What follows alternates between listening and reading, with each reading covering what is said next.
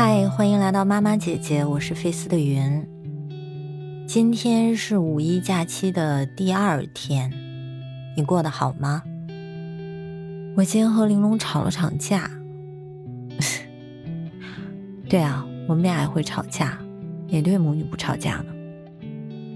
但今天这个架吵的吧，我觉得错是在我，所以我今天就自己录节目，顺便反省一下我自己。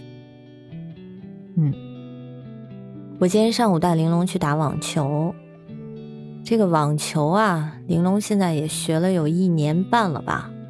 我们找了个职业的教练，他和另外一个小朋友一对二的这样学。我不经常带他去打。我可能上次看他去打球也是几个月之前的事情了。那今天我一看呢，我就觉得他一点进步都没有，就是该不会转肩的还是不会转肩，该不会发力的还是不会发力。相比之下，另外一个小朋友的发力点就找的比较清楚了。那当教练让他们两个 PK，然后谁输了要绕场跑一周的时候呢，玲珑就不高兴。就还跟教练讨价还价，各种的不愿意跑。我在旁边看着呀，我就一直压着火。等散场了之后，我就说他：“我说你知不知道这段时间你的进步速度很慢啊？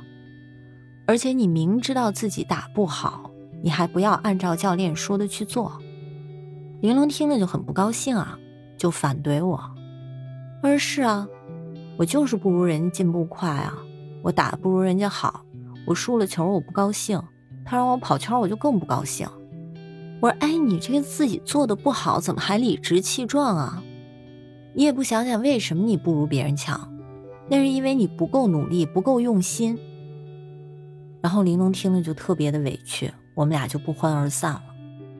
就是依着我的性子，我觉得什么事情我要是没做好，那不用老师催我。我都会加倍努力的去做，我会跟自己去较这个劲。我甚至会觉得，我是不是给了他太多宽容了？就是很多时候，我并不希望他迫于我是他的长辈去听从我的要求，但是我也相信，你带着我的基因，你做的起码不该比我差吧？我有的进取心，你也应该有吧？当我想到这儿的时候。我背后就一激灵，我说我这在干嘛呢？我是在拿自己和孩子相比较吗？这种比较不是我最忌讳的事儿吗？那我为什么会开始比较了呢？是因为玲珑没有达到我的预期，就是在我的预期里，你至少应该和我一样强，你不能弱于我，不然就是你不够用心，不够努力。这让我不禁想起前一段时间，我一个朋友打电话找我哭诉关于他孩子的事儿。那他女儿今年四岁半，上幼儿园中班，在班里呢过得很不开心，特别不愿意参加集体活动。比如说，老师会召集小朋友们在一块儿看电视啊，讲故事啊，他女儿就只想自己一个人在旁边读绘本。那他其实读呢，也不是真的认真在读，他还是在偷偷的瞄着其他的小朋友在干嘛，可是就是不愿意加入。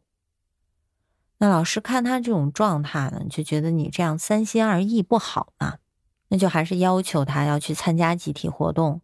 可是越这样呢，他就越不愿意服从，而且就变得心情更差，饭也不好好吃啊。老师看到这种状况嘛，就给我朋友打电话。说，你看，你孩子现在这种生活技能啊、社交技能啊，已经落后于同班的同学们了。那你作为家长呢，就一定要引起重视了。如果你现在不帮助他成长，任凭他落后下去，那么幼儿园大班升小学的时候，就更没有人管他了。我朋友一听这话，就陷入了深深的焦虑，就赶紧向我求助。说：“你看这可怎么办啊？他现在落后了，会不会一直落后下去呢？就这会不会陷入了一个恶性循环里？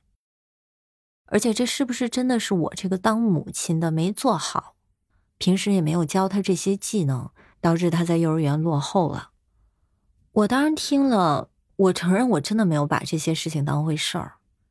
因为你要说生活技能、社交技能的话，玲珑其实也挺落后的。你想，他这个五岁了还在带尿不湿，然后今年二年级了，这个鞋带都系不顺溜，那我也没怎么办呀。所以我就跟他说：“这有什么怎么办的？这不需要怎么办。生活技能、社交技能，随着孩子长大，他早晚有一天会学会的。不要把这些事情太当回事儿。”什么先进落后的，完全没必要跟其他的孩子比较。孩子本身有他自己的发展节奏，你就让他按照他自己的节奏和步调来就好了。现在想想啊，我对他的这个劝慰，如果算是劝慰的话，说的也太轻巧了。所以人呢，当这事情没有发生在自己身上的时候。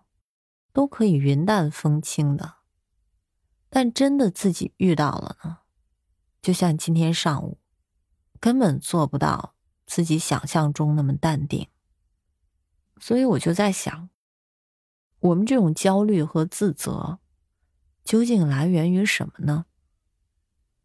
来源于我们对孩子的预期吗？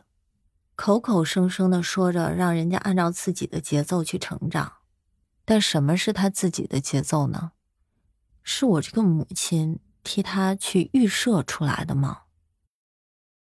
什么三个月会翻身，六个月会坐，九个月要会爬？每次体检完了都会自己去查他的身高和体重，在同龄孩子的这个分布图里面所占的百分位数。这个社会给了我们太多的平均值可参考。从一个很大的样本量里面提取出来的，所以我们觉得它很可信，然后我们就心甘情愿的拿它作为衡量孩子成长速度的标尺，一旦不达标，就容易陷入焦虑。可是这种平均数放在一个个体身上，真的有意义吗？这突然让我想起来，前几天在我直播间里啊，我听到一位大哥跟我分享的关于他儿子的故事，当然给我触动非常大。他就说他儿子两岁的时候还不会说话，那他也带儿子去做了全面的体检，包括这个精神科的检查啊，去排除了这个自闭症，发现孩子什么毛病都没有，那他就是不愿意说话。后来呢，也张口说话了，只不过就是从那个时候开始，就一切的成长速度都慢于同龄的孩子。那上了小学到三年级，这个加减法还算不明白。他也试图给他儿子请过家教，上过补习班，但是效果都不好。所以他们全家人在三年级这个分水岭过了之后啊，就已经不对这个孩子有太大的指望了。就是你能学成什么样就学成什么样吧，啊，你最后能有一份技能，能在这个社会上立足，养活你自己，有口饭吃，其他的期望和这个愿景啊，就都没有了。那就这么过了几年，在孩子小学六年级左右，孩子就突然开始自己的发力了，一下子这个成绩就跳到了全班第一，上了初中之后就更好。有老师就开始主动联系他，说：“你看，你是不是考虑给孩子跳个级？那孩子现上高中就已经把大学前两年的科目都学完了。所以你看，当孩子的成长速度不符合咱们的预期的时候，也许到最后反而会给咱们带来惊喜。那你要这么看的话，是不是作为家长，秉着一颗平常心？”对孩子完全不抱有什么期许，反而是给孩子最大的礼物呢。我相信所有的母亲都一样，怀胎十月生下他，含辛茹苦的养育他，似乎想把自己一切好的东西都给到孩子，生怕自己哪里做的不够，导致孩子有了缺失。但孩子有他自己的人生，有他自己的世界。也有他自己前进的步伐。不论你对他抱有的是期望，还是失望，他该长大的时候就会长大，他该学会的时候就会学会。唯一的区别就是你和他之间是多了些焦虑，还是多了些从容。所以，如果一会儿我见到玲珑，我想对他说：“对不起，妈妈今天做错了，我不该打扰你的节奏。你就只管去，跟你的困难死磕。”速度慢点都没关系，因为这个世界，就是因为有你才存在。你是你的世界唯一的主角其他任何人的存在，包括我，只是为了让你不那么孤单而已。他们全部都是配角你不用在乎其他人如何看你，他们的节奏对你没有参考意义。只要你愿意。你可以让任何人从你心里彻底消失不见，然后你需要做的，就是遵循自己内心的节奏，坚持不懈的成长下去。或早或晚，你该学会的，都能学会。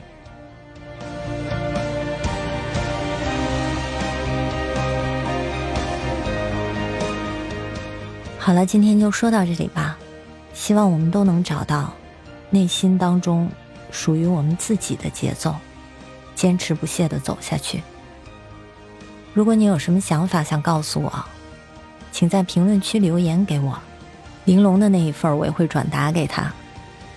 如果你喜欢我们的故事，就请持续关注我们，你的支持是我们继续努力的动力。